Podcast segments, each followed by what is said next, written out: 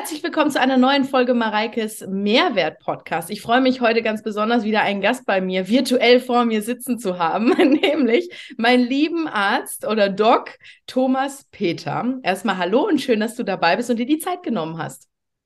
Ja, vielen Dank für die Einladung, liebe Mareike. Natürlich mache ich immer wieder gerne mit dir und ich bin ganz gespannt, was wir heute so an Fragen hier ja, haben. Ja, wir haben ja schon mal ein Insta-Live und sowas miteinander gemacht, was ja auch schon super ankam. Ne? Also da hatten ja schon wieder ganz viele Fragen und das ist ja alles ein präsentes Thema und gerade auch in meiner Community, wo ja auch viele, sei es jetzt Gewichtsprobleme haben oder auch Hormonschwierigkeiten oder, oder, oder. Ich glaube, das ist halt etwas, ich meine, das merkst du ja selber in deiner Praxis und anhand deiner Warteliste, dass da großer Bedarf herrscht und einfach, glaube glaube ich, auch noch relativ wenig Aufklärung da ist. Und deswegen finde ich es ganz toll, dass der Thomas halt auch gerade auf seinem Instagram-Kanal, der heißt Dr. Thomas Peter, oder?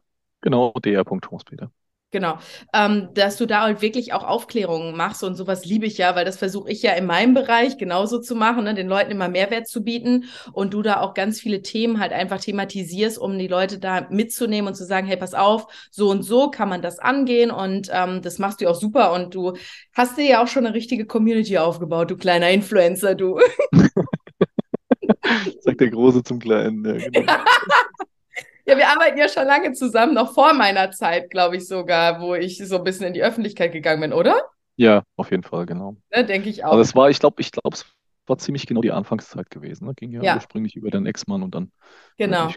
Ja, ja, genau. Vielleicht äh, starten wir auch genau damit, dass wir so ein bisschen starten, wie ich zu dir gekommen bin, um dann so ein bisschen die Themen anzusprechen, weil ich glaube, dass viele aus meiner Community, ich habe einen Fragensticker in meine Story gemacht, nämlich so Fragen haben, die sich dann auch wiederum bei mir in meinem Körper oder in meiner Gesundheit bei dir dann auch wieder gespiegelt haben. Und deswegen einfach mal zu der Story. Wie bin ich denn zu dir gekommen? Erstmal, wir kommen aus der, also nicht, wir kommen nicht aus der gleichen Räumliche Stadt, Nähe. Ja, aber räumliche. es war die räumliche Nähe, genau, absolut. Und ähm, ich hatte ein paar Themen, ne? Ich glaube, ich bin hauptsächlich zu dir gekommen, weil ich meine Periode ja so ewig lange nicht hatte, ne? Genau, richtig, ja. Also du hast ja Pille abgesetzt gehabt und dann ewig die Periode nicht bekommen. Und dann haben wir daran gearbeitet, erstmal die ganzen Grundstoffe aufzufüllen. Das hat aber auch erstmal ein Weilchen gedauert, bis diese ja. ganzen Sachen aufgefüllt waren. Auch viel mit Infusionen dann logischerweise, weil es dann irgendwann gar nicht, gar nicht mehr anders ging, um das Eisen nach vorne zu bekommen. Mhm. Ja, und dann letztendlich mit der Schilddrüse irgendwann angefangen. Dann haben wir irgendwie mal zwischendrin so eine kleine Pause gehabt, wo irgendwie du dauernd weg warst und ich irgendwie nicht nachgehakt habe und so weiter. Und dann haben wir es dann letztendlich doch hingekriegt, die Werte irgendwann mal ins Zielbereich zu bekommen. Genau. Ja, voll. Ich meine, sowas braucht ja auch seine Zeit, ne? Gar keine Frage. Ähm, genau, und so war das bei mir und da hat sich ja dann auch so ein bisschen herausgestellt, ich habe das ja auch schon in meinen Podcast zuvor gesagt oder auch wer mir auf Social Media folgt, dass ich ja auch durch meinen Werdegang, durch meine starke Gewichtsreduktion mit Bodybuilding und so weiter, dann Pille absetzen, einfach so mal eben gemacht. Das ist ja sowieso, wenn du mal überlegst, letztendlich, was machst du denn da? Du nimmst die Pille, damit du im äh, Leistungssport auch äh, eine, eine, gute Leistung bringen kannst, nicht immer wieder ausgebremst wirst sozusagen. Und dann bist du bei dem niedrigsten Körperfettanteil, den du sozusagen jemals hattest. Und in mhm. diesem Zustand setzt du dann die Pille ab. Ja. ja, da ist natürlich dann so ein bisschen die Frage, woher soll denn da jetzt die, die Östrogene kommen, wenn ich fragen ja. darf. Also was soll denn, was soll denn letztendlich dann die Östrogene bilden? Das ist halt von Natur aus so drin, dass der Körper nur dann einen Eisprung produziert, wenn die, wenn die Frau auch da in der Lage ist, ein Kind zu bekommen. Es ist mhm. ja ein, es ist ein natürlicher Schutz, den der Körper da auch für sich selbst macht und für das Ungeborene.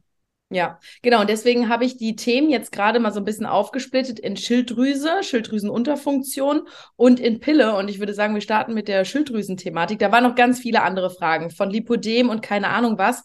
Und gerade habe ich auch gesehen, du hast relativ frisch auch bei dir auf dem Instagram-Kanal ja über Lipodeme auch gesprochen. Und ich glaube, du hattest das sogar in deinen Highlights oder so gespeichert. Ne? Also genau, ich habe eine ganze Themenwoche gehabt jetzt. Ja zuletzt okay. über die BDM. Das ist in, in Story Highlights drin gespeichert. Das sind keine Ahnung, 50, 60 Stories am Stück. Und dann habe ich auch noch ein äh, Live dazu hier gehabt. Okay, perfekt. Dann kann man sich das ja angucken, dann ist das Thema auch abgehakt. Herrlich. Ja, nicht. Ja, nein, das stimmt. Aber da werden sicherlich schon viele Fragen geklärt, die man halt so hat in dem Bereich. Ne? Absolut. Ne? Genau. Okay, ähm, Schilddrüsenunterfunktion, die hast du bei mir diagnostiziert. No? Das ist auch schon ein paar Jahre her. Wow. Mhm. Und ich habe so gedacht, ich setze die Pille ab, weil ich keinen Bock mehr habe, jeden Tag Hormone zu schlucken. Und dann kommst du und sagst, Mareike, deine Schilddrüse funktioniert nicht so richtig. Musst jeden Tag Hormone schlucken. Ja, jetzt, jetzt solltest du mal jeden Tag, morgens und abends, die und die Hormone nehmen. Ich dachte mir so. Im kleinen Unterschied, dass du jetzt wirkliche Hormone nimmst. Und vorher hast du halt keine Hormone genommen, denn definitionsgemäß ist ja Pille kein Hormon, weil Hormone sind körperidentische Stoffe, so wie der Körper sie auch produziert. Deswegen ja. heißen die auch eigentlich nicht Hormone, sondern also die Pille, sondern heißt eben nur hormonähnliche Derivate. Mhm. Das ist ein ganz großer Unterschied. Das ist sowohl ein Unterschied von der Umwandlung der Hormone ineinander. Das ist mhm. nämlich bei der Pille gar nicht möglich, das in ein anderes Hormon umzuwandeln als auch natürlich von den Abbauwegen, die da im Körper so sind, die ganze Entgiftung von diesen Hormonrückständen. Deswegen bist du jetzt deutlich besser dran als vorher. Ja, das stimmt. Ich habe mich ja auch dessen gefügt und ich bin da ja auch wie eine Sonnenuhr. Ne? Ich takte da ja wirklich und ich nehme die jeden Tag fleißig, seitdem da ist noch kein Tag vergangen, wo ich die mal nicht genommen habe. Das ist wie mit meinen Supplements oder sonst was. Ich bin da ja wirklich extrem genau bei. Ne? Und wir haben das ja wirklich jetzt im Laufe der Jahre ja auch echt gut in den Griff bekommen. Ne? Also ich bekomme eine Periode ja jetzt schon, ich weiß gar nicht wie lange lange, ich würde mal sagen, so anderthalb Jahre, wirklich fast auf den Tag genau. Ich habe 28 Zyklustage und es läuft halt echt ähm, sehr, sehr gut. Ne? Genau, es sind ja auch alle Grundstoffe inzwischen aufgefüllt. Das Wichtigste bei der Schilddrüse ist eben, wie ich das ja auch immer in der Story tagtäglich eigentlich zeige, ist eben, dass man seiner eigenen Schilddrüse erstmal die Möglichkeit gibt, überhaupt ausreichend Hormon zu produzieren. Das wollen wir ja immer. Das haben wir ja, ja. bei dir auch gemacht, bevor wir mit Hormonen angefangen haben. Ja. Weil es ist natürlich immer besser, seinen Körper selbst zu unterstützen. Ich bin der allerletzte Mensch, der da sofort mit Hormonen dran geht, ist ganz klar. Aber ich habe auch so einen gewissen, ja, ich habe so einen gewissen Cut, wo ich einfach sage, ey, jetzt die Zeit gucke ich und wenn ich dann aber sehe, es wird nichts, dann äh, würde ich halt auch gerne auf ein Schilddrüsenhormon gehen, weil ich einfach weiß um die Folgeschäden, die, die eben eintreten, wenn ich das nicht tue. Das heißt, wir haben bei dir locker erstmal über ein halbes, dreiviertel Jahr, ich glaube sogar ein Jahr, versucht erstmal über Supplements äh, alleine aufzubauen, haben wir dann gesehen, dass der Eisenwert nicht ausreichend nach oben gegangen ist, also der Ferritin, der Eisenspeicher. Mhm. Ich habe jetzt auch gerade wieder eine tolle Studie gefunden zum Thema Eisenspeicher. Wie hoch muss er denn wirklich sein? Alleine, weil ich habe ja einen neuen Post zum Thema Haarausfall gemacht, wenn du weißt ob du den schon gesehen hast. Der ist auch echt gut angekommen und da habe ich jetzt mal zu Studien um Eisen- und Haarausfall alleine mal geguckt. Ne? Und da siehst du schon, ist ganz klare Datenlage, Ferritin größer 70 ist der einzige Wert, der wirklich sagt, hey, jetzt das, da liegt der Haarausfall jetzt nicht mehr dran, wenn du noch welchen hast, beziehungsweise ab da wird es erst signifikant besser. Und du hast ja irgendwann mit einem Ferritin von 12 mal angefangen, wenn ich das mal so sagen darf. Ja, ähm, hatte zwar genügend Haare auf dem Kopf, aber... Ja, es muss ja auch nicht bei jedem, es muss ja nicht bei Nein. jeder Frau sich auf die Haare auswirken. Ja. Ist, jeder Mensch ist anders, wir sind alle unterschiedliche Typen, aber ein Mangel macht irgendwelche Probleme, das ist vollkommen klar. Und wenn das bei dir vielleicht die Regelblutung war, da gibt es einen schönen Spruch in der chinesischen Medizin, wenn die Frau zu wenig Blut hat, dann blutet sie nicht. Ne? Und Eisen ist eben der wichtigste Grundstoff für die Bildung von Blut, von roten Blutkörperchen. Das heißt, da sollten wir auf jeden Fall auffüllen. Und es ist eben auch gleichzeitig neben Jod der zweitwichtigste Grundstoff für Schilddrüsenhormone. Und da sehe ich halt immer wieder Defizite. Dann haben wir ein Jahr lang haben wir erstmal aufgefüllt gehabt bei dir und dann ist es nicht in den Zielbereich gegangen. Dann haben wir angefangen mit Eiseninfusionen, haben das mal am Stück ein paar Mal gemacht. Dann ging der wirklich gut hoch, direkt auf 170. Aber dann muss man eben vorsichtig sein. Der geht eben von sich aus wieder runter, wenn man nicht gleichzeitig auch die Schilddrüse einstellt. Ja. Die meisten sagen, ey, ich habe einen Eisenmangel und dann behebe ich das mit Infusionen und irgendwie geht es dann immer wieder runter. Und dann, dann denken sie, wenn sie nur das Eisen auffüllen, dass die eigene Schilddrüse dann unbedingt auch wieder in die Gänge kommt. Und es muss nicht immer so sein. Wenn die Schilddrüse zu klein ist zum Beispiel, dann kann es auch sein, dass sie zu wenig produziert. Und letztendlich bleibt das Eisen erst dann stabil, wenn wir es langfristig auffüllen und gleichzeitig auch die Schilddrüse einstellen. Und jetzt inzwischen machen wir ja, soweit ich weiß, nur noch einmal im Monat oder alle sechs Wochen oder so eine Infusion. Ja. ja. Und, und trotzdem ist er ja die ganze Zeit eigentlich stabil seitdem, ja. ne, wo du eigentlich ja. denkst, normalerweise müsste er wieder runtergehen. Wir wissen nicht genau, woran es liegt bei dem, beim Eisenmangel. Es ist nicht hundertprozentig geklärt, aber es scheint wirklich so zu sein, dass wenn ich einen besseren Grundstoffwechsel in der Schilddrüse habe, ich auch mehr Eisen wieder aus der Nahrung dann mhm. aufnehme, die ganzen Supplements besser aufnehme und so weiter. Und da muss man eben gucken, dass man einmal im Zielbereich ist. Und wenn man mal ein halbes Jahr lang beim, beim Eisenspeicher, beim Ferritin im Zielbereich war, dann bleibt es in der Regel danach auch stabil, dann auch nur noch mit Supplements. Ne? Also es ist ist schon ein bisschen Arbeit, dahin zu kommen, wo du jetzt bist. Und es geht auch oft nicht ohne Infusion, sage ich ganz ehrlich. Und deswegen ist natürlich die räumliche Nähe ist natürlich ein Riesenvorteil, ganz klar. Aber auch die Kontinuität, ne? weil das ist, glaube ich, auch bei vielen so ein Thema. Die vergessen dann ihre Supplements zu nehmen oder, oder, oder. Und dann sagen sie, ja, das hat nichts Oder geben zu früh auf. Oder genau, oder geben zu früh auf, genau. Und das ist ja genau wie beim Sport oder wie bei der gesunden Ernährung auch. Es geht, es ist halt nicht das eine Mal. Das muss nicht der eine Tag gut sein. Du musst es halt kontinuierlich, musst du halt dranbleiben, um dir halt auch erzielen, also Erfolge erzielen zu können und auch sagen zu können, hey, bringt das was oder bringt das nichts? Dafür braucht es halt einfach eine Kontinuität. Und da hören viele zu früh auf oder begehen, also bringen erst gar nicht die Kontinuität in der Hinsicht. Ne? Absolut. Auch, auch Ernährung spielt auch eine große Rolle, um die Schilddrüse ja. einzustellen. Wir sehen immer wieder, dass wenn die Ernährung schlecht ist, zu, zu leberbelastend ist, zu viele Schadstoffe drin sind, zu viele oxidierte Fette, also gehärtete Fette zu sich genommen ja. werden, zu viel Zucker, dann sehen wir immer wieder, dass die Schilddrüsenwerte nicht nach oben gehen, obwohl die die, die Dosierung ständig steigern mhm. bei der Einnahme. Es wird also auch nicht richtig aufgenommen oder es ja. wird auch vermehrt verbraucht.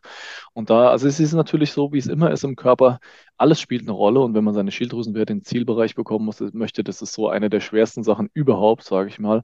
Aber wenn man da mal angekommen ist im Zielbereich, ja, du bist auch noch nicht 100 pro im Zielbereich jetzt aktuell, ja. also du bist besser, aber du bist noch, noch nicht da, wo ich, wo ich gerne hätte. Wenn man aber auf dem Weg mal dorthin begibt, und jetzt wenn wir vergleichen mit deinen Werten früher, ist es natürlich schon eine ganz andere Nummer heute, klar, ja. dann tut sich da eben auch was positiv im Körper. Deswegen mhm. sage ich mir, gute Werte ist gleich gutes Befinden. Das ja. ist ganz klar. Man kann sogar sagen, immer so eine Stufe schlechter rechnen. Also wenn ich schlechte Laborwerte habe, habe ich ein sehr schlechtes Befinden. Ne? Wenn ich gute Laborwerte habe, habe ich so ein mittelmäßiges bis gutes Befinden. Wenn ich aber optimale Laborwerte habe, das ist das Einzige, wo ich wirklich auch ein sehr gutes Befinden überhaupt etablieren kann. Wenn meine Psyche dann noch in Ordnung ist, dann kann ich ein ganz neues Level erreichen. Aber ich sage es ja auch immer wieder, ich glaube, viele Menschen wissen gar nicht, wie sich richtig fit fühlen, fit sein anfühlt. Ne? Ja, Weil sie es halt noch nie richtig gespürt haben und die denken halt, so wie sie halt sind, ist das ganz normal und so ist das, ne? Also es gibt da kein Steigerungslevel. Wie ist das, das denn? Bekommst du ja auch an jeder zweiten Ecke gesagt, dass es so sei. Genau, genau. Und das ist halt schon krass. Nochmal zu dem Punkt, weil du auch gerade den Haarausfall angesprochen hast, ein guter Punkt, weil ganz viele auch bei mir in dem Fragensticker das Thema Haarausfall drin hatten. Also es lohnt sich umso mehr, halt beim Thomas mal auf dem Profil vorbeizuschauen und sich auch genau das anzugucken. Genau. Ähm, äh, Pia zum Beispiel hat gefragt, woran kann man denn eine Schilddrüsenunterfunktion feststellen? Ist das ein Schwindel? Also was sind so die Symptome, die man hat, wenn man jetzt eine Schilddrüsenunterfunktion hat? Also bei mir war das zum Beispiel so, ich hatte ja meine Periode nicht, ich war aber auch schlapp, meine Regeneration vom Training war einfach ja. ganz andere. Ich bin halt irgendwie gar nicht mehr richtig regeneriert, hatte auch nicht mehr so die, also ich hatte Den immer. Power im Training, aber ich habe gemerkt, es war jetzt nicht so krass leistungsfähig, wie ich das eigentlich sein kann. Ähm, ja, das waren, glaube ich, so bei mir die Punkte. Aber ich bin ja auch jemand, ich kann ja auch sehr viel überspielen, wenn ich funktionieren will. Ne? Also ich kann viel ausblenden und dann funktioniere ich und dann liege ich im Bett und denke so, oh mein Gott, eigentlich geht es mir gar nicht gut. Ja, genau. ja. ja, dein Körper leidet dann aber schon. Den, ja, natürlich, klar. Der das ist ja nicht, einfach so spurlos dran vorbei. Nee, das ist nicht cool, absolut nicht. Das ist äh, kein, nicht unbedingt ein Segen, aber ich kann das halt so, äh, ich funktioniere dann halt einfach. Aber was sind so die Punkte, wo du sagst, ähm, die Leute kommen zu dir, die sagen das und das und das und dann weißt du schon direkt so, ah ja, es deutet darauf hin. Genau. Es gibt zwei Formen von Müdigkeit, die man vielleicht mal unterscheiden sollte. Ja? Mhm. Einfach so von der, von der Konstitution, von der Art der Müdigkeit und wann sie auftritt und so weiter. Müdigkeit ist ein Symptom, das haben extrem viele Leute, logisch. Jetzt kannst du natürlich nicht bei jedem sagen, jeder, der müde ist, hat eine Schilddrüsenunterfunktion, das ist ganz klar. Chinesische Medizin unterscheidet dabei ganz klar nach Yang und nach Yin. Yang ist Antriebsenergie, Yin ist Ruheenergie. Okay? Schilddrüse ist Yang, ist Antriebsenergie. Nebennieren ist Ruheenergie. Mhm. Ganz, ganz grob mal. Das eine ist ja auch unten im Körper, die Nebennieren, und das andere ist oben. Ne? Also Yang ist oben. Das heißt, wenn ich eine Schilddrüsenunterfunktion habe, dann fehlt es mir an Antriebsenergie. Mhm. Also immer, wenn ich etwas Neues starten möchte, da habe ich Probleme, die Anlaufschwierigkeiten. Deswegen geht es mir morgens auch meistens sehr schlecht. Ich weiß nicht, ob du das vielleicht auch hattest, dass man morgens sehr schwer aus dem Bett kommt. Ne? Eigentlich hat man ganz gut regeneriert, aber irgendwie kommt man trotzdem nicht so in die Gänge und braucht man ein Stündchen morgens, bis es überhaupt alles läuft. Oder eben zum Beispiel, wenn du jetzt hart trainiert hast und du danach merkst, oh, jetzt will ich eigentlich regenerieren und dann will ich wieder was Neues machen. Also dieser nächste Schritt. Oder eben zum Beispiel eine Regelblutung und einen Eisprung in Gang bringen. Ist ja auch etwas Neues, was wir starten. Mhm. Also immer diese, dieser Prozess, das, diese Akt Erstaktivierung, der funktioniert ohne Schilddrüsenhormone sehr, sehr schlecht und sehr, sehr langsam. Das ist mhm. das Erste. Also mhm. wenn ich eine, etwas starten möchte. Das Zweite ist, Schilddrüsenenergie ist auch Verarbeitungsenergie. Also wenn ich viel Impulse bekomme, ich bin irgendwo auf einem Konzert, super laut, ganz viele Leute, alle haben ein Handy, jeder unterhält sich tausende von, von Eindrücken, dann brauche ich ganz lange, bis ich das verarbeitet habe. Und das verarbeite ich dann ganz oft erst in der Nacht und dann wache ich auf, weil ich es eben nicht alles verarbeitet bekomme. Also die Weil ich habe gar nicht viele Reize um mich drumherum. Ja, nein, gar nicht, auf keinen Fall. Gut, du bist es auch gewohnt, du hast ein gewisses Grundtraining in Sachen Reizverarbeitung, ist auf jeden Fall. Trotzdem hängt es auf jeden Fall auch von der Energie der Schilddrüse ab, wie viel ich so verarbeiten kann. Wir sehen ja. das insbesondere bei den Kindern und Jugendlichen, deswegen kriegen ja auch Proble viele Probleme in der Pubertät mit der Schilddrüse, weil das ist ein Prozess, wo ich wieder etwas Neues starte. Mhm. Ja, und ich habe ja. da ganz viele Impulse, ich gehe weg und so weiter, ich muss das alles verarbeiten. Ja. Und dann leiten oft andere Funktionen. Zum Beispiel Kinder, die nicht mit Reizen umgehen können, weil sie eine Schilddrüsenunterfunktion haben, haben dann zum Beispiel ein verzögertes Wachstum. Mhm. da fehlt es ihnen dann. Schilddrüsenhormone sind ja auch für das Wachstum wichtig. Ja, Schilddrüsenhormone gehen direkt mit Wachstumshormonen einher. Je mehr ich davon habe, umso mehr wächst auch das Wachstumshormon. Also oder steigt das, steigt das Level an Wachstumshormon. Also wenn ich viel verarbeiten muss, da brauche ich auch viele Schilddrüsenhormone. Deswegen sage ich auch den Leuten, wenn sie eine Schilddrüsenunterfunktion haben und die nehmen schon Hormone, wenn du jetzt wirklich super viele Reize hast und du ganz viel dein Hirn und deine Sinnesorgane benutzen musst, nimm bitte ein Krümel mehr an dem Tag. Weil du mhm. wirst es sonst nicht verarbeiten können. Du wachst auf in der Nacht oder am nächsten Morgen hast du dieses Startproblem, dir tut alles weh, du kannst dich nicht richtig bewegen. Schilddrüsenunterfunktionspatienten haben zum Beispiel nicht das Problem, wenn sie mal in der Bewegung drin sind. Ne? Mhm. Das geht dann immer ganz gut. Es ist eher so der am Anfang und dann ganz am Ende, wenn ich nochmal durchhalten muss. Das ist also, wo du gesagt hast, zum Beispiel so der letzte Drive ne? Ja. beim Training. Wenn ich jetzt, ja. ich, ich kann irgendwie schon und ich weiß auch immer mache, aber mir fehlt noch so der letzte Antrieb. Also Schilddrüsenunterfunktion ist ein Mangel an Antriebsenergie und das kann sich bei jedem Menschen anders äußern, aber es ist eben charakterisiert durch diese, durch diese Zeitleistungskurve. Also die, ich brauche eine längere Zeit, um auf die, aufs gleiche Leistungslevel zu kommen. Okay, spannend. Die Rena fragt, was ich auch super interessant finde, habe ich dich noch nie gefragt, kann eine Schilddrüsenunterfunktion auch wieder weggehen? Selbstverständlich kann eine Schilddrüsenunterfunktion auch wieder weggehen. In den allermeisten Fällen ist es ja gar keine Schilddrüsenunterfunktion, sondern es fehlt der Schilddrüse einfach irgendwas, um Hormon zu produzieren. Die Grundstoffe sind nicht in Ordnung. Wie viele Frauen haben denn heute einen Eisenmangel? Das dürften, ja. wenn ein Ferritin-Zielwert von 70 ansetzt, dürften das 30 bis 50 Prozent der Frauen sein, also die ja. vor den Wechseljahren sind. Nach mhm. den Wechseljahren haben wir das Problem weniger, weil wir dann nicht mehr so viel Eisen verlieren, weil wir keine Regelblutung mehr haben. Mhm. Alleine da mal, setz mal die richtigen Zielbereiche an. Ne? Mhm. Dann wirst du sehen, oh, da fehlt ja eben einfach was. Jod ja. in der Ernährung, das nächste Thema. Haben die meisten Menschen keine 150 Mikrogramm? Guck dir eine nationale Verzehrstudie 2 an von 2014, dann wirst du sehen, die meisten Deutschen schaffen das gar nicht, diese Basisempfehlung. Selen, die Deutschen essen zu wenig Nüsse. Dadurch haben sie ja. zu wenig Selen. Eiweißhaushalt, Tyrosin als wichtige Grundstoff für Schilddrüsenhormone. Die meisten Menschen essen zu wenig Eiweiß. Also fast alle von denen haben eigentlich gar keine echte Schilddrüsenunterfunktion. Nur ist es so, dass die jetzt 10 oder 15 Jahre lang zu wenig von diesen Grundstoffen haben. Dann dazu noch ein chemisches Hormonderivat wie die Pille eben mit dazu einnehmen. Mhm. Und das wirkt sich natürlich aus, diese Regel. Also irgendwann denkt sich die Schilddrüse, hey, wenn ich nie Futter kriege, ja, dann degeneriere ich eben. Dann werde ich eben auch mal kleiner.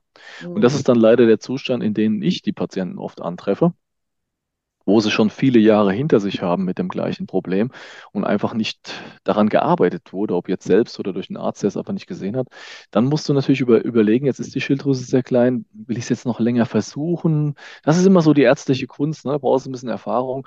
Wann fange ich jetzt mit einem Schilddrüsenhormon an und wann nicht? Und das ist ja. natürlich immer sehr schwierig und individuell zu wählen. Es kann durchaus sein, dass eine Frau, die eine, vielleicht eine Schilddrüse hat, die anstatt 12 Milliliter, was die Untergröße ist, vielleicht nur 9 Milliliter hat, dafür wiegt, wiegt sie vielleicht auch nur 50 Kilo und braucht ja. dann auch nicht unbedingt die riesige Schilddrüse. Auch das ist möglich. Wir haben auch schon mit ganz kleinen Schilddrüsenfrauen gesehen, die noch genug Hormon produzieren. Aber es ist eben doch die Ausnahme, das muss man klar sagen. Mhm. Und da musst du halt einfach überlegen, hast verschiedene Kriterien, wie hoch ist der TSH-Wert, was machen die freien Werte, sind die Speicher, sind die Grundstoffe alle aufgefüllt, wie groß ist die Schilddrüse selbst, wie viel Stress hat der und dann musst du halt für dich überlegen, hey, brauche ich es oder brauche ich es eben nicht.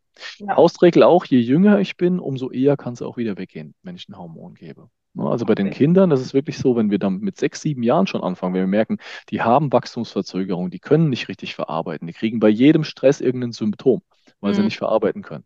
Und wir sehen, die Schilddrüse ist bei denen zu klein und die Werte sind schlecht. Wenn wir bei denen anfangen mit einem Schilddrüsenhormon, dann können wir praktisch bei jedem Kind nach einem Jahr die Schilddrüsenhormone wieder weglassen. Ach, krass. Das ist echt super. Und das, äh, es gibt auch schöne, schöne Daten inzwischen auch von der schulmedizinischen Seite. Man weiß also, dass ein TSH-Wert, der über 2,5 ist, was für mich auch schon zu hoch ist, setze setz ich auch schon als zu hoch an. Wenn der über ein Jahr besteht, dann brauchen 50 Prozent der Patienten lebenslangen Schilddrüsenhormon. Also man sollte da wirklich sofort agieren mit den Grundstoff auffüllen und eventuell auch mit einem Schilddrüsenhormon. Dann hat man eher die Chance, das Hormon wieder wegzubekommen. Ja. Deswegen, es bringt nichts, was die meisten Leute sagen, oh, ich habe Angst vor Schilddrüsenhormonen, ich will es nicht nehmen und dann muss ich es immer mhm. nehmen und so. Je länger du wartest, umso höher ist die Wahrscheinlichkeit, dass du es immer nehmen musst. Ja, ja, krass. Ähm, Betty fragt, ich glaube, das können wir relativ kurz beantworten. Schilddrüsenmedikamente abends nehmen, okay. Ich bin mir jetzt nicht sicher, ob sie meint, nur abends nehmen, weil ich habe, wir haben das ja schon mal das, ja. Im Live ähm, haben wir das ja schon mal thematisiert, dass ich ja eine Zeit lang nur morgens genommen habe, wie das so viele machen. und du so, ja, aber du nimmst sie doch morgens und abends, wie ich dir das gesagt habe. Ich so, äh, nein, nicht mehr, weil ich gedacht habe, alle anderen machen das ja auch nur morgens mhm. oder die meisten anderen. Deswegen war das für mich einfacher, nur morgens noch daran zu denken. Äh, du so, nee, nee, nee, Mareike, das hat schon seinen Sinn, warum du auf morgens und abends aufteilen sollst. Und deswegen nehme ich ja morgens und abends. Wir hatten das mal kurz in einem Live schon besprochen, aber man findet ja auch die Lives irgendwann nicht mehr. Also man sucht dann da gar nicht mehr nach. Deswegen das ist unglaublich, dass Instagram keine Suchfunktion hat und du ja, Sachen nicht neu ja, ordnen kannst ja, und so. Ey, Katastrophe. Halt, bei sowas ist so ein Podcast natürlich viel besser, weil man dann nochmal themenspezifischer ja. auch direkt suchen kann. Ähm, genau, vielleicht sagst du, ich glaube, Schilddrüsenmedikamente nur abends nehmen, würdest du wahrscheinlich sagen, nein, auch aus dem Grund, warum man sie nicht nur morgens nehmen sollte. Ne? Genau, also man sollte schon auf zweimal aufteilen. Das ist das, was sehr extrem viele Menschen machen, auch wenn es nicht der Leitlinie der Schulmedizin entspricht. Ja. ja. Gucken ja. wir uns einfach mal die Physiologie der Schilddrüse an, unserer eigenen Schilddrüse, wie sie normalerweise Hormon produzieren würde. Und dann wollen wir ja versuchen, mit unserer Einnahme diese Physiologie so gut wie möglich nachzuahmen. Ist ganz mhm. klar. Wir wollen ja auch unser Training anpassen, unsere Ernährung, unseren Biorhythmus. Ja. Also wollen wir auch die Einnahme von Hormonen ja. anpassen. Und da ist es eben so, dass die Schilddrüse vor allem um 4 Uhr morgens das meiste Hormon produziert. Ne? Zusammen mit dem Cortisol steigt das sozusagen. Yin und Yang steigen gleichzeitig. Und da macht es halt schon Sinn, dass ich auch abends ein Schilddrüsenhormon nehme. Zwar ist die Halbwertszeit von L-Tyroxin, also von einem Schilddrüsenhormon, ist sehr, sehr lang. Das ist keine Frage. Über eine, über eine Woche. Trotzdem habe ich immer noch mal so einen kleinen Peak, wenn ich es einnehme. Und den möchte ich doch versuchen, auch mit in die Nacht hineinzunehmen. Deswegen, es gibt Leute, die nehmen auch nur abends tatsächlich. Haben wir im Forum auch ganz, ganz viele, die das so machen. Bin ich aber kein Verfechter davon, weil ich einfach sage, durch die Aufteilung von auf morgens und abends habe ich auch eine bessere Umwandlung in das aktive Hormon vom T4 in das T3. Mhm. Der Körper muss nicht so viel auf einmal transformieren und ich habe einfach konstantere Spiegel auch, auch wenn es jetzt vielleicht nur ein bisschen was ausmacht.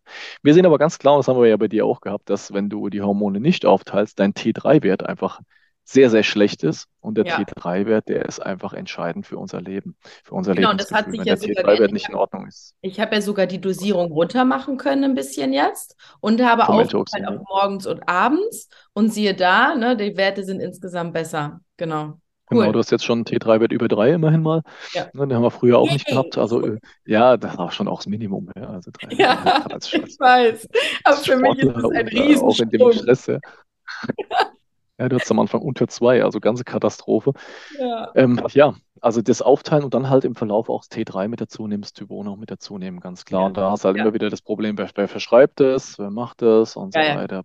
Ist ja wie beim DHEA, glaube ich, auch, ne? Es gibt sehr wenige, die das äh, verschreiben, oder? Ja, klar, absolut. DHEA als Nebennierenhormon, als unser sozusagen unser Spiegel für Anti-Aging, wenn du es so möchtest. Also zu schauen, wie, wie viel bin ich in meinem Leben an mein Sparkonto der Nebennieren an die Stressreserve rangegangen. Oh, da macht es halt schon Sinn, mit, mit DHEA auch ranzugehen. Da habe ich halt auch ein paar Zielspiegel für Frauen definiert, über 200. Ja. Und da kann man verschiedene Dosierungen wählen. Und es ist keine einzige Nebenwirkung beschrieben, bis auf vielleicht ähm, zu viel Testosteron. Aber die meisten, die einen DHEA-Mangel haben, haben auch einen Testosteronmangel. Und eine ja. Frau braucht natürlich auch Testosteron. Ja. Das ist eine absolute Frechheit vom Labor, da hinzuschreiben, der Zielspiegel bei der Frau wäre kleiner 0,5. Mhm. Ist das eine Frechheit, ganz ehrlich, nur weil alle Frauen, die ihr Blut ins Labor schicken, vielleicht total platt sind auf der Testosteronachse und deswegen der Durchschnittsbereich dann irgendwie kleiner 0,5 ist. Aber gerade im Kraftsport brauchst du natürlich Testosteron und da bringt dann DH ja auch ganz viel. Das stimmt schon, das ist ein Thema mit dem Verschreiben. Ja, absolut. Aber, Aber wir, wir weiten das ja gerade auf online. Ich wollte gerade sagen, da, da, kommen wir hinterher noch zu, dass wir nochmal sagen, wie was, wie wo, wie man das am besten hinkriegen kann. So, Thema Pille. Äh, ach nee, die Caro hat noch gefragt, ähm, aber das ist wahrscheinlich auch, das würde hier den, Spra äh, den Rahmen sprengen so ein bisschen. Welche Blutwerte sollte jeder oder jede checken und was sind die Optimalwerte, Vitamin D zum Beispiel? Ich glaube, das ist ja auch so ein Thema, die Optimalwerte, wenn du jetzt dir die Optimalwerte irgendwie anguckst, die wurden jetzt, glaube ich, wieder gesenkt oder so vom Vitamin D. Ich, ich weiß, genau, ich Vitamin D ist jetzt gerade gesenkt worden. Das ist, ja ist nicht gesenkt, sondern der wurde insgesamt verbreitert. Der ist ja ursprünglich ja. In, der, in der Nanomol pro Liter Einheit ist er 100 bis 150. Ja. ja, es wäre ideal. Ja. So war vorher auch die Angabe gewesen im Labor. Jetzt ist er 50 bis 300. Ich habe keine Ahnung, wie sowas geht. Also wie kann man da hinkommen, wenn die Deutschen immer weniger Vitamin D haben? Habe ich jetzt erwartet, dass sie wieder senken. Aber dass Ja, er auch ja. nach oben hin breiter wird, weil eine Empfehlung bis 300 Mol macht halt einfach gar keinen Sinn, Nein. weil es einfach zu viel ist. Ja. Ja. Welche Werte brauchst du? Das lernst du in meinem Seminar, in meinem Videoseminar. Das ist schon aufgezeichnet. Das kann ich dir gerne nochmal verlinken. Da sind alle drin, die du brauchst, mit allen Optimalwerten. Wir sprechen darüber, Ach, wie der geil. Referenzbereich Aber das entsteht. können wir ja dann in die Shownotes unten rein. Das können wir dir gerne, kann ich dir gerne nochmal schicken, den Link. Ganz genau. Cool. Das ist jetzt vielleicht so vier, fünf, sechs Wochen gibt es den, das Videoseminar. Ah, Da haben wir alles auch nochmal mit den Grafiken aufgezeichnet. Wir haben alle Nebennierenhormone, wir haben alle Sexualhormone am richtigen Zyklustag, Vitamin D, Homozystein, Zielbereiche. Suche ich mir haben auch alles- mal. Haben wir alles in einem Seminar und vor allem auch noch die Möglichkeit, das auch mit einem Q&A noch zu buchen. Also wer möchte, kann dann auch noch anderthalb Stunden Q&A in der Gruppe noch machen dazu. Ach, Das geil. Ganz interessant. Cool. Dann kommen wir jetzt aber zu der Pille. Pille. Ist die Antibabypille schädlich für den Körper, fragt die Lisa. Ja, also wenn ich jetzt, äh, wenn ich jetzt hier vor 1000 Ärzten sprechen würde und es stehen äh, 50 Pharmaunternehmen hinten dran, würde ich jetzt wahrscheinlich eher nicht direkt Ja sagen, weil ich dann wahrscheinlich so acht rote Punkte auf meiner Stirn könnt es auf auch bei der Antwort lassen, Thomas. Ja. Dann überlebe ich das nicht, die ganze Nummer.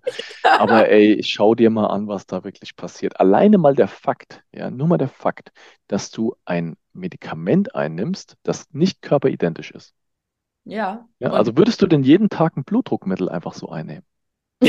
Ja, ja, das ist, aber das für den Körper ist es Ja. das Gleiche. Also jetzt natürlich nicht das Gleiche von der Stoffgruppe, aber es muss genauso abgebaut werden, entgiftet werden. Ja. Dazu hat die Pille natürlich noch ganz andere Wirkungen, wie zum Beispiel die Wirkung auf das ganze Steuerungssystem im Gehirn für die Mhm. Hormone, die Hypothalamus-Hypophysenachse. Na, wir haben eine Rezeptoraktivierung und dadurch natürlich auch eine Wirkung auf das ganze Steuerungssystem. Mhm. Dann natürlich das Ausbleiben vom Eisprung, was ja das, Genau, das Ziel ist der Pille. ja Das auch die, die nächste Frage von Sophie, Ausbleiben der Pille nach dem Absetzen, äh, der Periode nach dem Absetzen der Pille. Ne? Das ist genau, ja unser Körper lernt ja nicht Östrogene, Östradiol zu produzieren. Das Ja. soll er ja auch nicht, wenn ich die Pille Ja. nehme, weil sonst werde ich ja schwanger, logischerweise. Das ist ja nicht Ja. das Ziel. Pille ist ja ein sehr, sehr sicheres Verhütungsmittel, das dürfen wir nicht vergessen. Deswegen ist es natürlich schon elegant von der Art her. Aber alles, was sehr elegant ist für den Körper, ist in der Regel auch sehr schädlich. Ne? Gesunder Lebensstil ist aufwendiger als schlechter Lebensstil. Das hat so an sich. Also wenn das ausbleibt, die, der Eisprung, dann muss mein Körper das hinterher erstmal eine ganze Zeit lang wieder lernen. Und jetzt ist ja die Frage, wer bringt ihm das denn wieder bei, einen Eisprung zu machen? Und da Ja. gibt es verschiedene Organe, die daran beteiligt sind. Einerseits Hypothalamus-Hypophysenachse. So, da wissen wir aber, dass da eine Wirkung drauf ist. Wir wissen auch, dass eine Schwermetallbelastung hier ein Problem ist, Quecksilber zum. Beispiel. Das heißt, von da kann das schon mal schlecht lernen. Als Mhm. nächstes die Schilddrüse ist mit involviert, weil die Schilddrüse auch die Bildung von Östradiol mit reguliert. Ah ja, was passiert denn, wenn ich die Pille einnehme? Kriege ich einen Mangel an Eisen, ich kriege einen Mangel an Grundstoffen und so weiter. Also Schilddrüse geht auch auf Dauer in die Knie. Zweites System, was nicht funktioniert. Und welches System ist noch involviert? Die Leber, weil die Leber muss ja aus dem Vorstufenhormon T4 der Schilddrüse das aktive Hormon T3 bilden. 60 Prozent der Umwandlung passiert in der Leber. Und wo wird das Medikament, die Pille, abgebaut? In der Leber, in der Phase 1 Biotransformation. Das heißt, du, du greifst genau an diesen drei Stellen an, die versuchen, das System zu regulieren. Und du Mhm. haust die Regulation einfach auf Null. Der Körper kann nach fünf, sechs Jahren Pillen, kann er das einfach nicht mehr. Also Mhm. unterschiedlich natürlich in Abhängigkeit der Genetik, ganz klar. Ja, Wenn ich eine gute Entgiftungsgenetik habe, kann es auch sein, dass nach 28 Tagen direkt wieder eine Regelblutung da ist. Die gibt es auch, die Patienten, sage Ja. ich ganz ehrlich. Ja. Ist zwar die, die Minderheit, das sind vielleicht 10, 15 Prozent der Patientinnen, Ja. aber die gibt es auch. Und dann gibt es aber auch wiederum andere, die haben nur ein Jahr lang die Pille genommen und danach kriegen die nie wieder eine Regelblutung. Mhm. Also das ist, das sind schon Themen, da muss man schon sehr, sehr vorsichtig sein.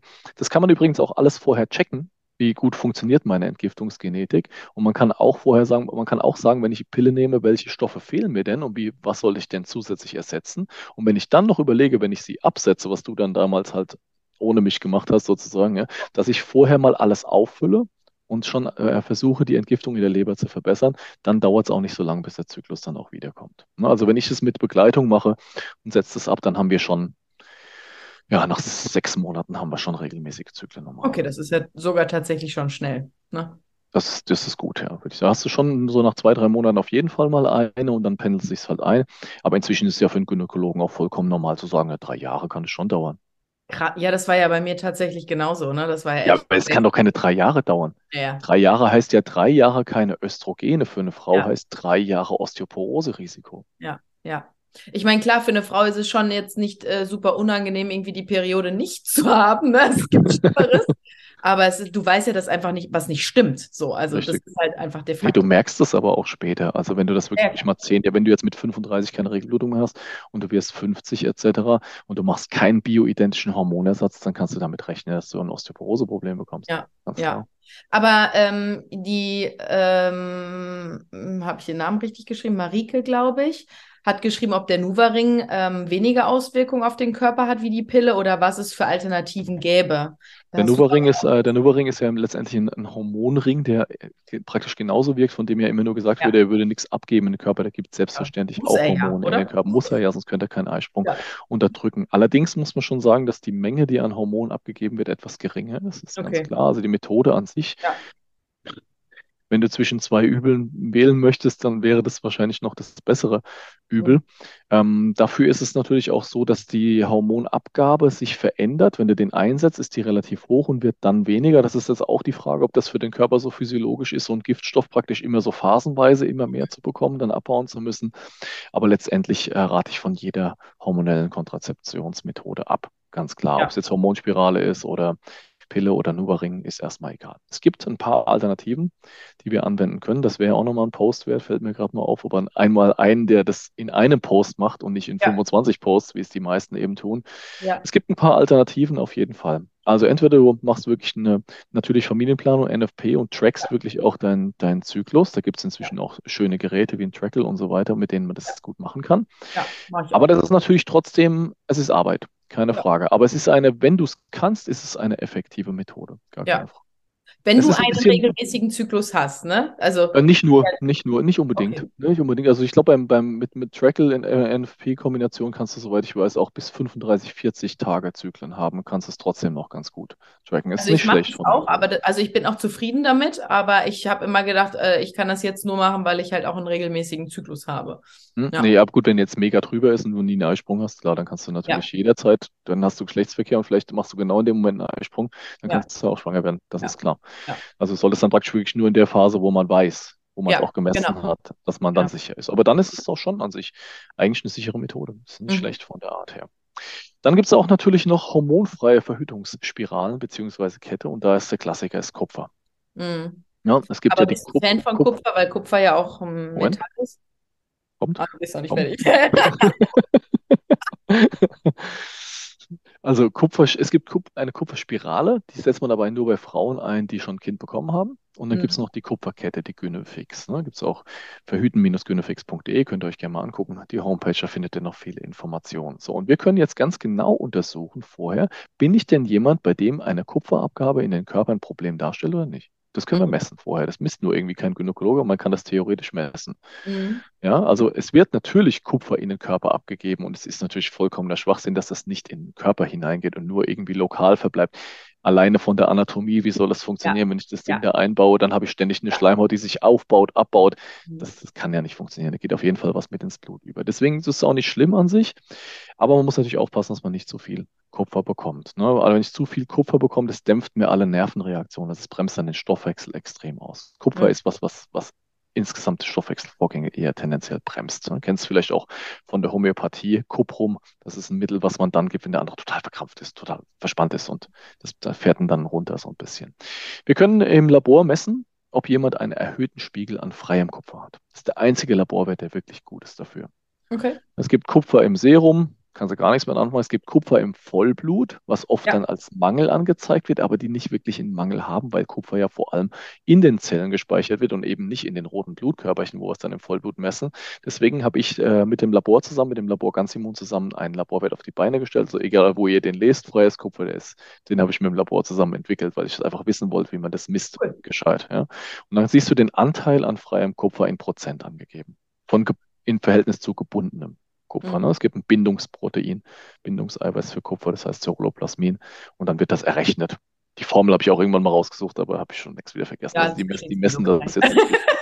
So, und da kann man sagen, so ein Anteil, so alles, was so unter 15, maximal 20 Prozent freies Kupfer ist, das kann man tolerieren. Und da kann man wunderbar hingehen und lässt sich das erstmal einsetzen und kann dann im Verlauf sehen, hey, wie entwickeln sich denn meine Werte mhm. an freiem Kupfer? Wenn ich dann mehr habe, dann nehme ich die Gegenspieler ein bisschen mehr ein. Zink und Molybden sind die beiden Gegenspieler und da kann ich das wunderbar modulieren. Das funktioniert cool. super. Außerdem natürlich einen HPU-Test machen, gucken, ob man ein, jemand ist, der zum Zinkverlust neigt, weil mhm. das wäre dann ein bisschen doof. Ja. Aber auch die Menschen, die HPU haben, vielleicht mit nicht ganz so hohen HPU-Werten, die können wir trotzdem auch mit der Kupferkette behandeln oder versorgen und das funktioniert wirklich gut. Also ich, ich hatte so in der ganzen Zeit, keine Ahnung, wie viele Hunderte haben wir eingesetzt, von denen die Pille vorher genommen haben. Das waren extrem viele. Ja, wir haben es meistens auch so gemacht, dass wir dann abgesetzt haben, einen Monat Pause gemacht haben, gucken, wann kommt die nächste Blutung, weil es kann ja nur während der Blutung eingesetzt werden. Das ist ja, das Problem. Und dann haben wir das eingesetzt und dann haben wir geguckt hinterher, wie entwickeln sich die Spiegel an freiem Kupfer. Also es waren ein paar, paar hundert waren es gewesen. Und wir haben insgesamt nur zwei gehabt, bei denen es wirklich auch Probleme gab. Wo eine, eine, wo es sogar zweimal raus musste danach, die dann auch gesagt hat, ich habe jetzt keinen Bock mehr, was ich ja. auch verstehen kann. Aber das waren zwei gewesen. Also das ist schon insgesamt trotzdem noch eine gute Methode und der Pearl-Index spricht für sich. Also die Methode ist sicher. Mhm. Nicht so sicher wie die Pille, aber ja, komisch. Die Pille ja. ist eigentlich nur dann unsicher, wenn sie vergisst zu nehmen.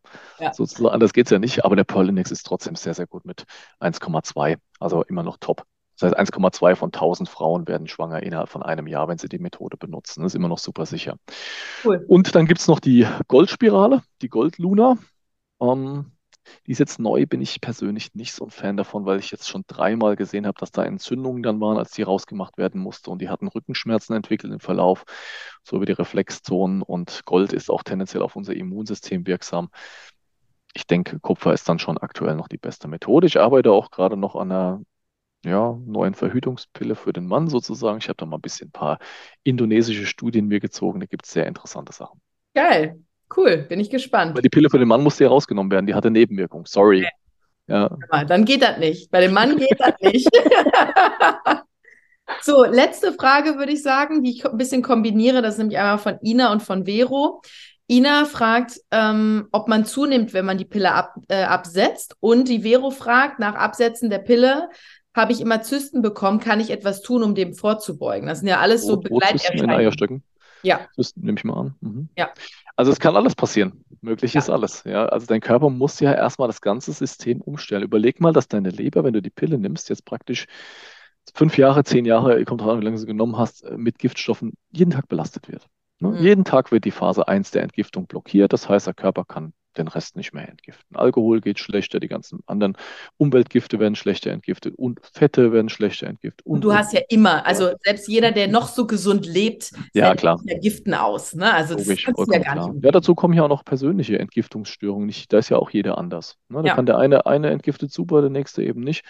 Und ähm, jetzt hast du das die ganze Zeit bekommen, jahrelang. Wenn du das Ding jetzt absetzt, was wird denn wohl passieren? Mit den Giftstoffen. Die Leber fängt an, das Zeug rauszuarbeiten. Und das ist das, was den Leuten dann Probleme macht. Deswegen, wenn wir absetzen, unbedingt was für die Bindung von Giften tun. Da ist die Mareike auch manchmal so ein bisschen, dass sie die Sachen nicht immer so hundertprozentig genommen hat. Deswegen, aber das hat sie dann auch immer gemerkt. Ja. Und die, die Bindung von Giften ist wirklich absolut entscheidend, gerade beim Absetzen. Wenn wir also die Pille absetzen wollen, dann machen wir ein Vorbereitungsprotokoll über mindestens vier Wochen, Haaranalyse vorher äh, machen, dann genaues Supplement-Protokoll zusammenschreiben. Bindung Schadstoffe dazu über acht Wochen, also vier, vier Wochen mit der letzten Pillepackung sozusagen ja. und dann nochmal vier Wochen danach. Und dann ist schon, das bringt schon richtig was, ja. Also sonst das Zysten ist halt auch so ein Thema, ne? Weiß man ja auch nicht hundertprozentig, was immer dahinter steckt. Das sind auch schon auf jeden Fall Hormonungleichgewichte, aber da spielen auch entzündliche Faktoren eine Rolle. Ich wollte gerade sagen, alles, alles. Keine Pille nehmen. Und es gibt einfach Frauen, die neigen mehr dazu und Frauen, die neigen weniger dazu. Ne? Also da gibt es ja verschiedene Einflussfaktoren, die darauf halt wirken. Genau. Du kannst dich nur so gut wie möglich vorbereiten und einen sauberen Übergang machen. Und auch deinen Körper kennen, ne? Also das ist es ja, ja ne? Sich wirklich damit auseinandersetzen, wie sind meine Werte und dann entsprechend einfach da vor oder dagegen arbeiten. So, und jetzt zu der Frage, zu den ganzen Dingen, die du ja hier schon gesagt hast. Man könnte dies machen, man sollte das machen, man, ne? Und die wenigsten Ärzte, aber Thomas leider, das weißt du ja selbst, machen das wirklich so. Jetzt bist du ja schon jemand, der das wirklich schon sehr, sehr lange macht, sehr erfolgreich auch macht. Ich meine, dafür spricht halt deine endlos lange Warteliste. Gibt keine Warteliste. Gibt keine mehr? Ist zu. Ist, zu. ist lost.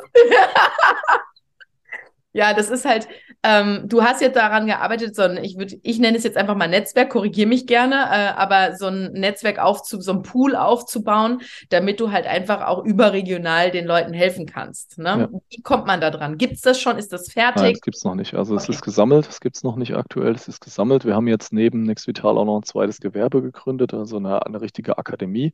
Mhm. Und da kann man sich als Therapeut dann auch registrieren. Und da haben wir jetzt aktuell fast 40, die sich registriert haben über Deutschland verteilt. Also das ist schon cool. ein bisschen was. Ja. Es muss ja auch nicht immer ein Arzt sein, es kann ja auch ein Heilpraktiker sein.